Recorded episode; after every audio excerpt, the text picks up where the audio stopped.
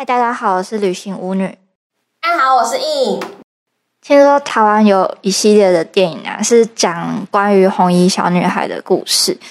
那在传说里面，大部分红衣小女孩都是勾人魂魄的精怪，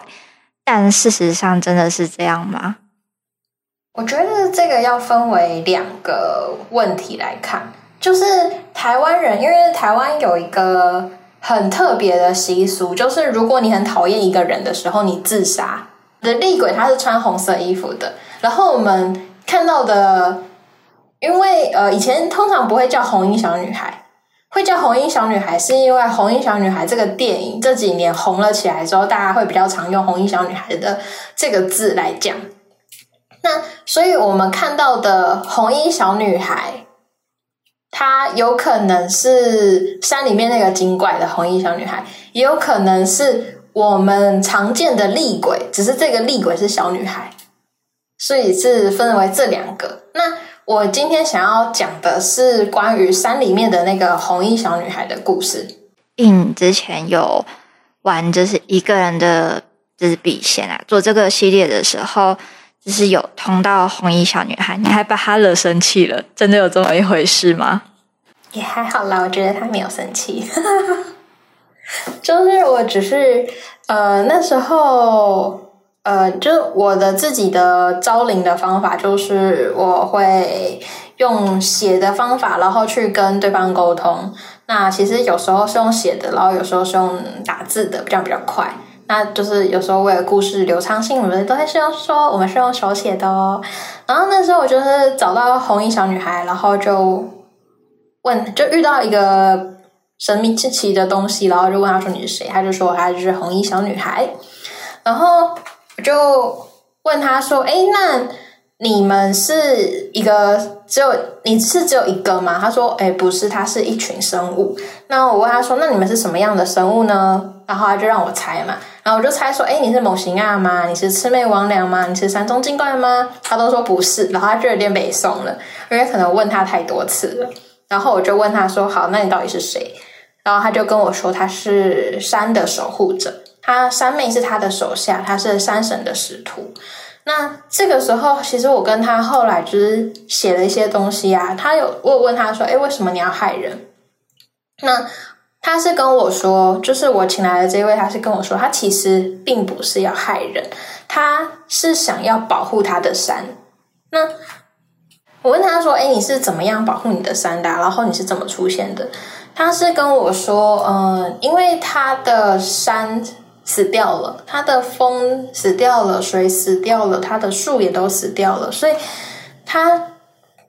从山上下来是因为他很难过，他的山被。”我们这些人破坏了，所以他带着他的来自山里面的怨恨，来到这个世界上、这个社会上面去报仇。他想要把这些破坏他山里面的人，他想要跟他们报仇。可是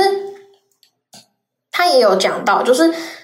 像他这样子的生物不止一个，可是很多人来了这边，就是很多他们这些守护者来到这个。世界之后，他们会沉浸于报仇之中，导致于他们会忘记他自己是谁，然后就变成滞留在这个空间里面的生物，然后报仇的报仇着，有的就忘记自己是谁，然后只记着他的这执念，然后有的想要他虽然想起来他是谁，他记着他是谁，但是他想要再回到山里面的时候，却发现他的山已经死了，他没有地方可以去。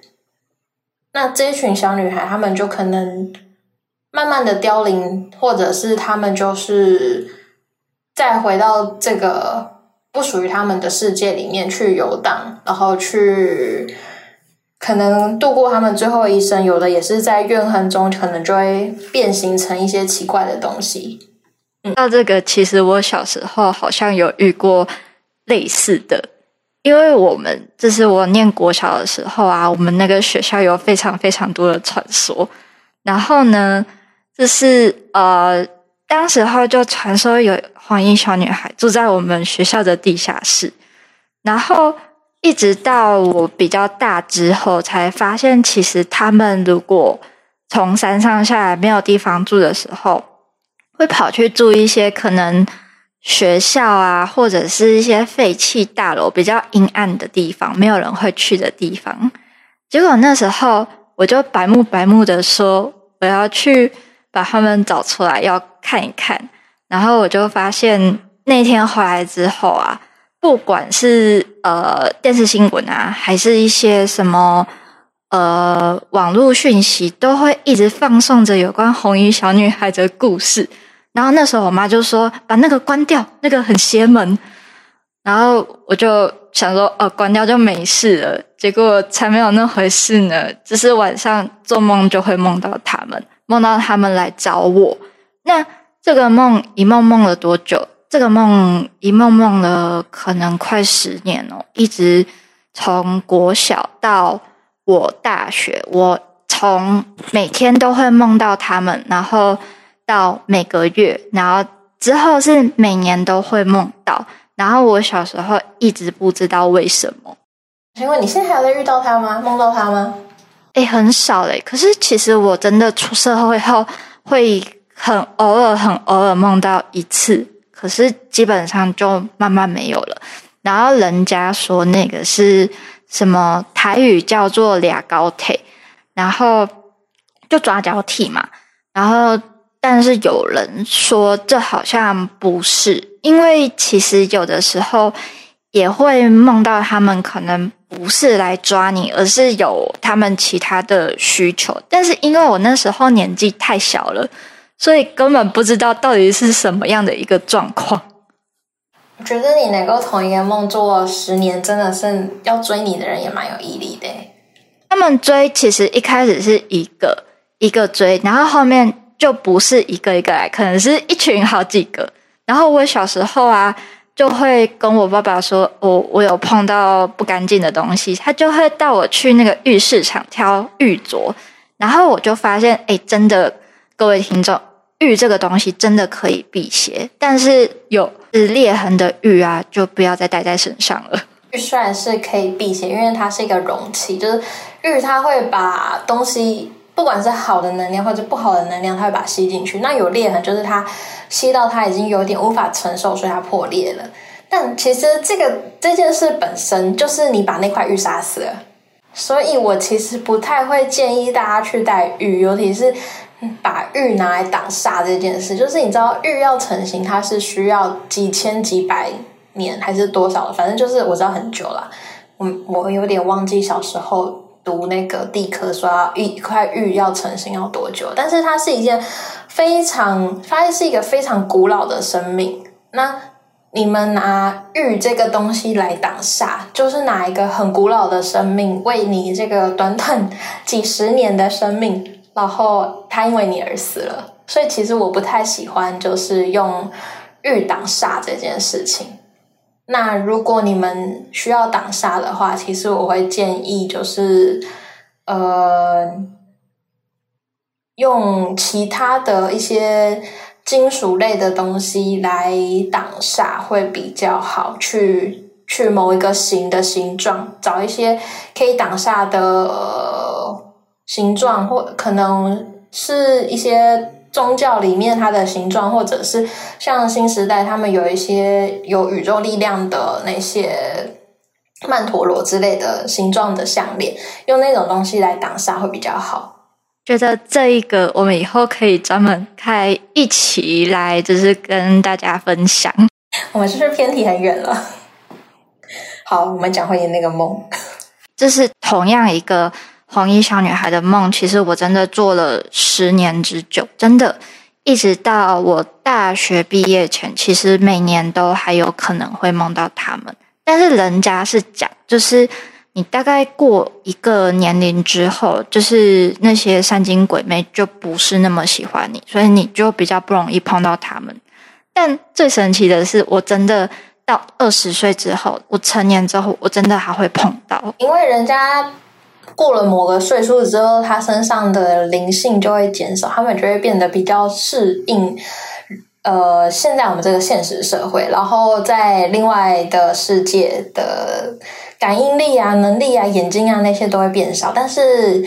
很可惜，你没有变少，所以他们并不会对你的影响不会消失。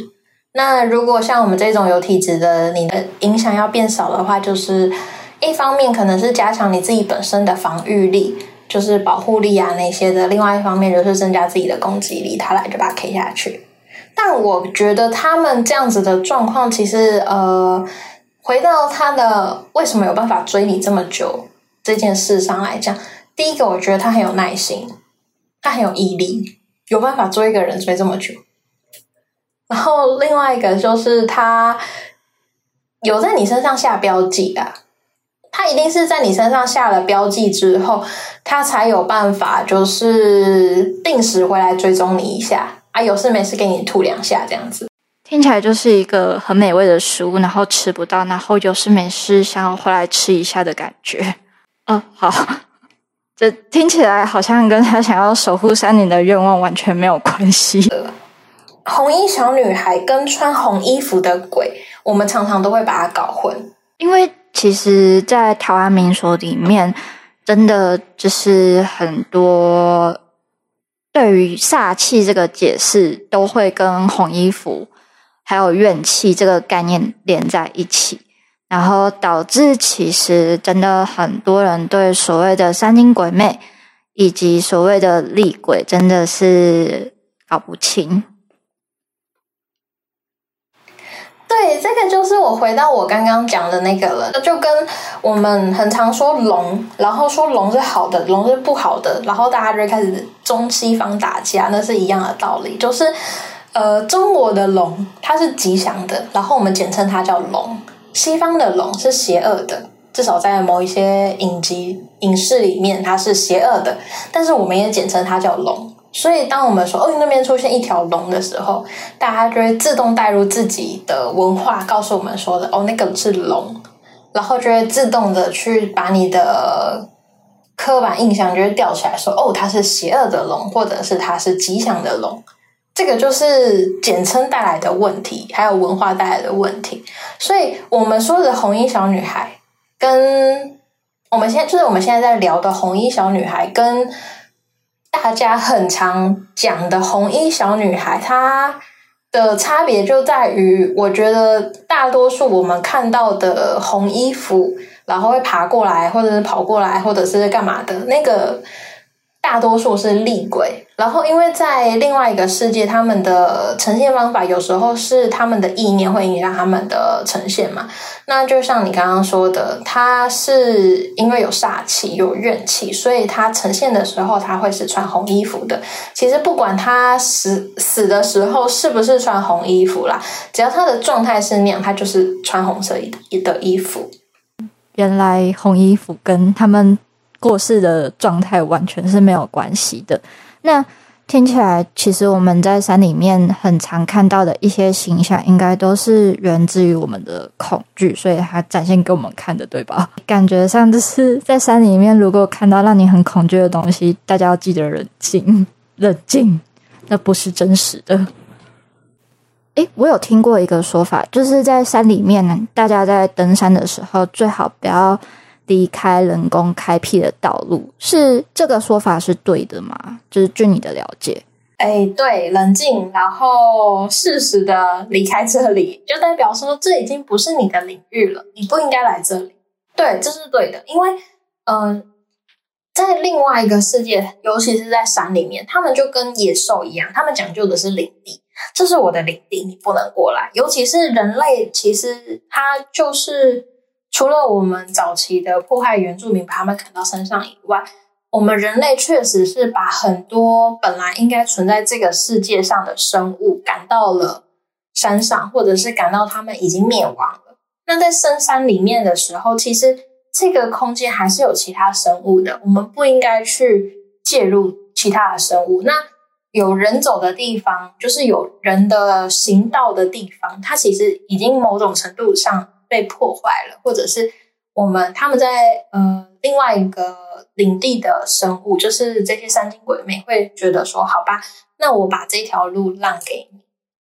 然后你不能过来。当然，其实我们的路它上面因为有人在走，所以有人的气，那它会形成另外一种形式上的一个守护，尤其是当它如果有灯的时候，又是另外一个守护的状况。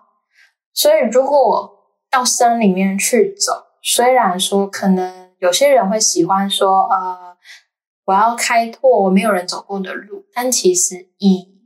另外一个世界的生物，或者是以当地的生态来讲，人类本身就是一个很大的破坏，它不应该去再去破坏这么多，只是因为你喜欢。所以我不会建议，我会建议人就是在人的地方就好。我们并没有伟大到可以去破坏别的生命，或者是去因为我一时的喜欢去破坏这整个生态。其实看不到不等于不存在，在我们生存的空间，或者是在可能人迹罕至的地方，其实还是有很多不一样的生命跟我们共享这个世界。那其实我后来啊，在梦到红衣小女孩这件事情之后，我还发生过一件所谓的第三类接触吧，就是我们真的有碰在一起。那当时候的状况是，呃，我以前晚上都会去补习才艺课，那有时候下课都已经还蛮晚的，大概十点左右吧。但其实那天很怪，因为。那天虽然我是骑脚踏车回家，但是短短十分钟的路程啊，那一些街边的路灯是全部坏掉的状态。然后我当时就一直觉得有人在后面追我，但我不敢回头去看。然后一直到就是我要进家门的时候，我的钥匙它竟然出了问题，就是它不想让我进去，它就是卡在那里。那我好不容易转开之后，我冲上就是我家在的楼层。那当时候那个楼梯间有一个小窗户，我一样是在转我的钥匙，感觉上他们就是很不想让我进去一样。然后我就看到那个窗户有头发，就是在空中飘。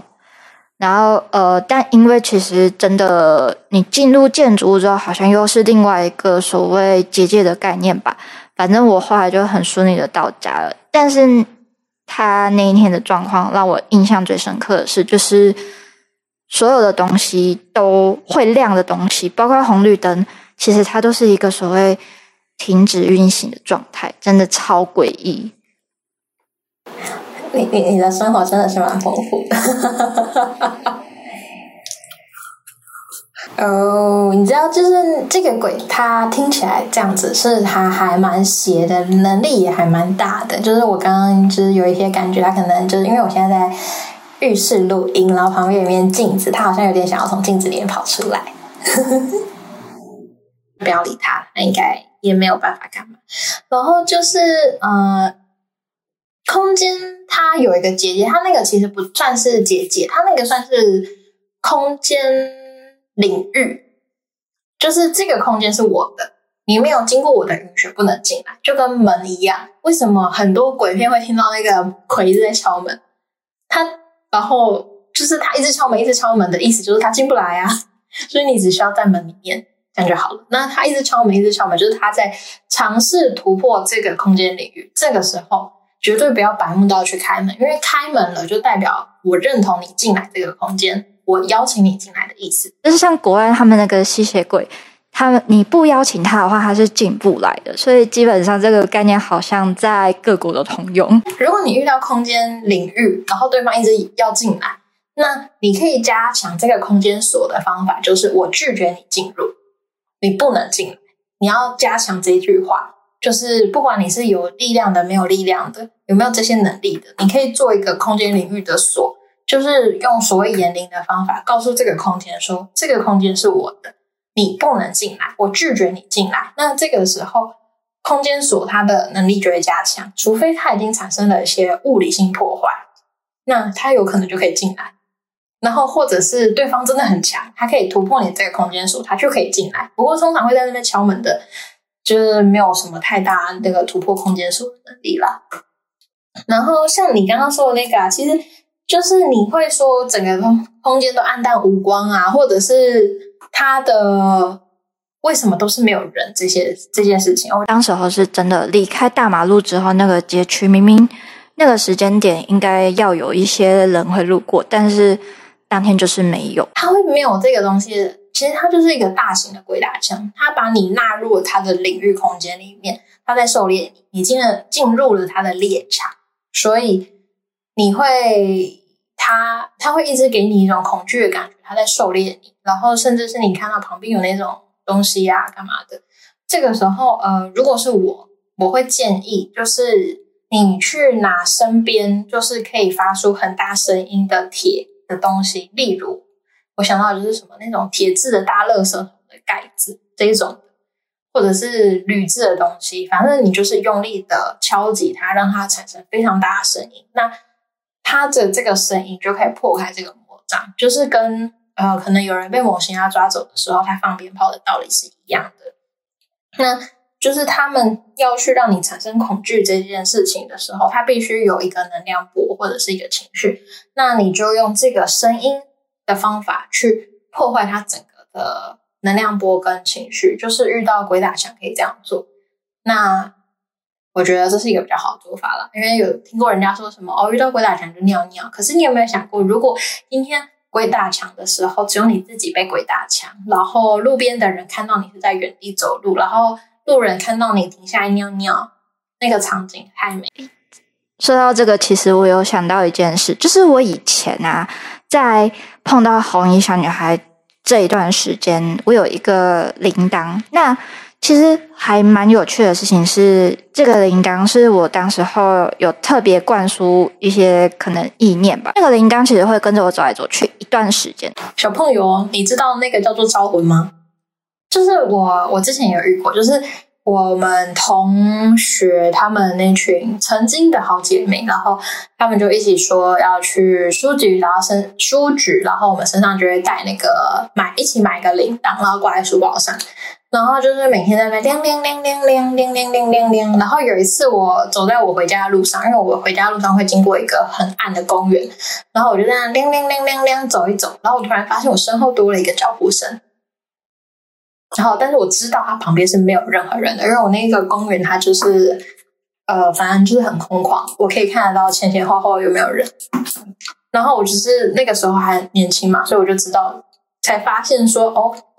我带着铃铛走路，尤其是像我们这种有能量在身边跑来跑去的人，就是等于你是激发了这颗铃铛它的能力。然后你这个亮亮亮亮亮，就是招魂的那个亮亮亮亮亮，所以路过的人，你就会像拖火车一样把他们亮亮亮亮亮亮走。这个可能就是为什么你那么衰的原因之一哦。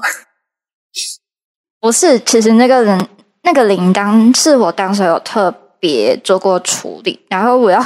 讲的故事其实不是，就是我拖了一火车的人过来，而是当天晚上我睡觉的时候，因为那个铃铛它。会跟着我在床上，就跟我的护身符啊，什么东西一起放在，就是可能接近枕头的位置。那我当时候梦到红衣小女孩的时候，我是有被铃铛叫醒的，是她自己亮的，所以我觉得其实蛮神奇的，就是那种会发出噪音的东西，好像真的可以打破某种能量场。对啦，其实铃铛在。某种特殊的处理情境之下，它是有破魔的能力，但是那个特殊处理就是要看会的人，那没有的话，就是可能会变成我刚刚说的那个破火车的招招魂铃。对，反对，反正那颗声音的那颗铃铛的声音，是因为经过处理之后变得特别好听，就是真的跟一般的铃铛又不太一样，所以大家铃铛还是不要乱带。除非你是从日本的神社里面带回来的那个铃铛就就可以了。对，但是日本好像有分为，就是可以拿走的区域跟不可以拿走的区域，就把灾厄留下来的地方。那我跟日本文化不熟，可能要在大家再自己了解一下哦，不要拿错了。日本的除灵文化真的比台湾的除灵文化风险高，非常非常的多。最高的是那个，就是神父。神父或者是牧师，我觉得神父跟牧师真的就是处一处到后面，可能就自己先去了，然后还没事情没有解决完，然后你可能要等到他们的救援呢，那可能都是发生的事情，可能过了半年吧，那个批准才下来。我是可能都是被那个影视作品里面，就是什么厉阴宅啊，或者是那种什么鬼，哎，我忘记，反正就是那些鬼，就是那种灵动啊，还是什么，他们那种影片里面的牧师洗脑成他们都是那个样子吧。但是就是以那种方法，其实主要就是把对方激怒而已啦。而且，其实，在欧美，尤其是不是欧，就是大概美国，他们那块土地比较特别一点，所以他们那块土地上很多东西其实不是鬼，是属于另外一个空间比较强大的生命体。所以，呃，你对不是鬼的那些东西这样做，对某个生命体这样做，其实很大程度是在激怒它。然后，如果你物理性除妖，说不定你的就是除妖程度还比较高一点。成功率还比较高一点。美国那块土地其实真的是还蛮特别的地方，因为其实它在很多呃所谓物质形象的那种照片跟传说还有记录，其实真的都很多。那有机会我们还是可以再多聊聊这一块。那我们还是回到我们所谓的今天的主题上。所以其实。当初遇到红衣小女孩之后，过了非常多年，我其实都对红色有阴影。然后是我一直在大学有看到印一个人的笔仙系列，我才发现，诶，其实红衣小女孩她可能不是我们所想的那么的单一，就是会勾人精魄魂魄的那种山精鬼魅。而是可能是他们是属于山神的，就是使者，他们有他们的工作要做，只是因为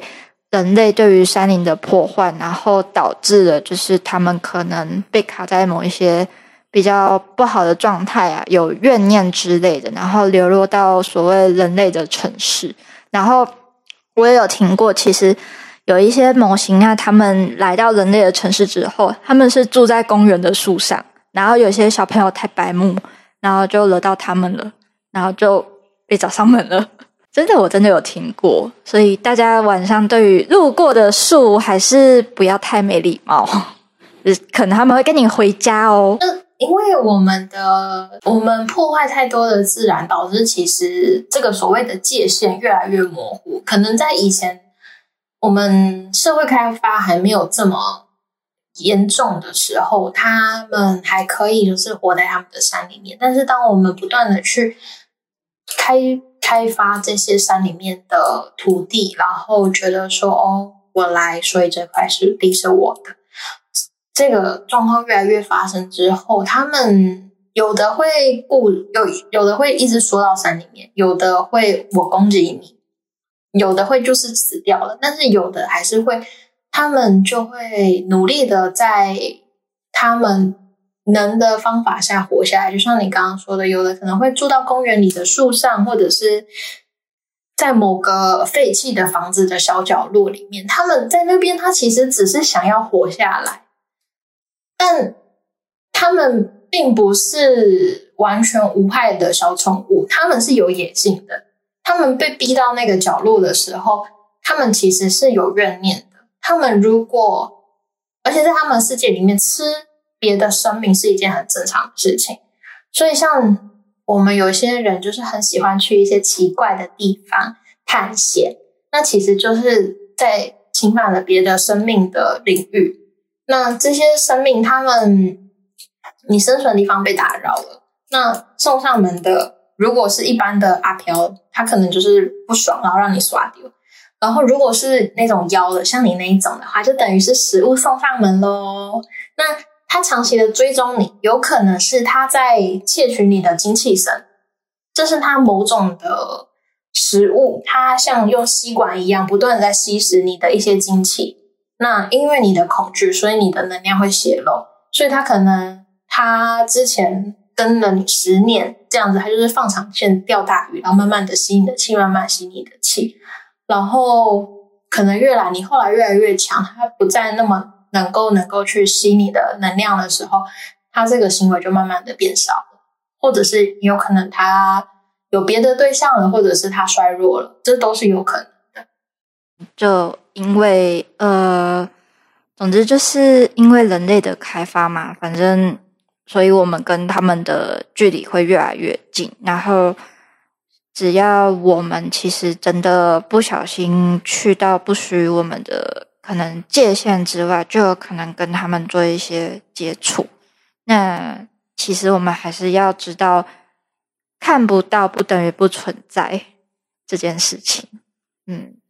对，这样子其实也许未来某一天，当大家都有这样的想法的时候，这样子的冲突也许会慢慢减少。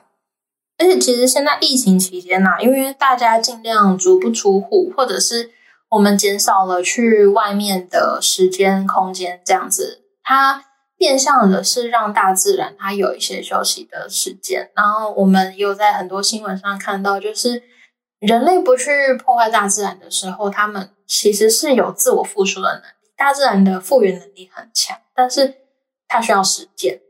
那这些生命，他们其实也是，你只要给他足够的时间，他是有办法好好照顾他自己的，然后不要去破坏我们，或者是破坏别人。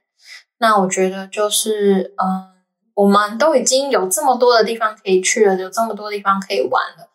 就不要因为我的一时好玩去侵犯别人，他好不容易活下来的地方。是。生命它不管是什么样的形态，它都是很珍贵的。